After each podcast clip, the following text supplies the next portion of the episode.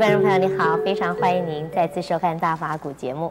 那在上一集里，师傅告诉我们说，所谓的出世间慧呢，就是般若智慧。那么也常常听到“般若波罗蜜多”这个几个字。那么师傅也常常提到说“六般若蜜”。那这些到底是什么意思呢？般若这个智慧是不是又有深浅之分呢？让我们继续来请教圣严师傅。师傅您好，陈小姐好。是师傅，您首先告诉我们，就是说，呃，般若智慧啊，它到底有没有深浅之分？有没有人说他的智慧深一点，他的智慧浅一点，还是说出世间慧都是一样的？呃，以般若本身来讲，并没有什么深和浅啊。但是呢，对于人来讲，体验到多少，它是就有深浅了。呃，这个梵文里的叫做呃般若呀，就是印度的梵文呐、啊，那翻成我们中文的时候呢，呃，叫做智慧。是。甚至于根本不是智慧，就叫做慧，就是空慧，又叫做。嗯，空去了我执的智慧，这就是空慧。还有呢，这个空慧啊，它是从因缘呢的观念而来的，是佛法的最高的。也可以说是最基本的这个道理啊，就是因缘观，因缘的观念啊。是。凡是一切的世间的任何现象，不管是啊动物、植物、矿物，任何现象啊，全部都是啊因缘生和因缘灭。因此呢，只有暂时的有。叫做因缘有，而并没有啊，说他自己要永远存在的一个叫做自性。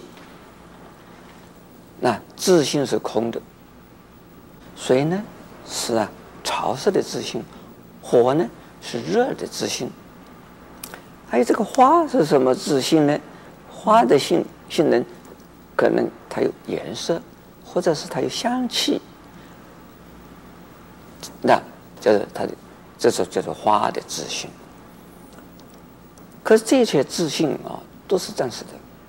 只要有因缘一变呢，它就它就没有了。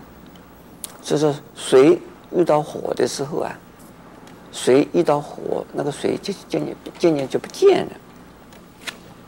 也可能火遇到水的时候，火也没有了。这个两个是相生相克的。这个火多了，结果水不见了；如果水多了，火不见了，那这个火也没有自信。如果有自信，不可能灭，不可能消失的。所以是在这个世界上，任何东西都是因缘生、因缘灭，而没有自信。那个晓得这个道理、发现这个道理的人，那是释迦牟尼佛，他是以智慧看到的。体验到的，那我们呢，就用这种观点来看这个世界。那我们就借用啊，佛的智慧，也就是佛的般若，用佛的般若来帮我们了解、认识这个世间的现象，那就是出世间的智慧。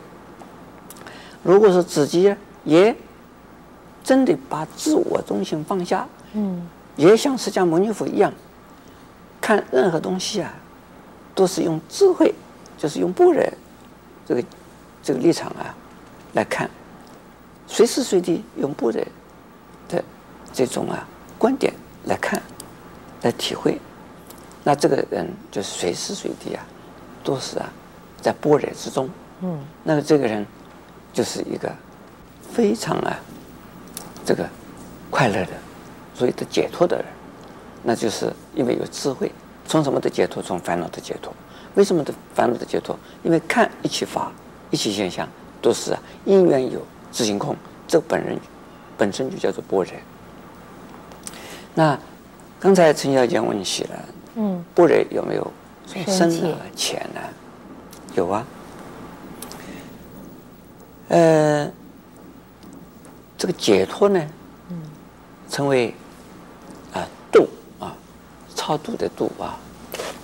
这个因此，呃佛法讲六度，是六度啊，就是说从这个烦恼的这一边，而超越过去啊，到没有烦恼的那一边去，这个叫做啊度度。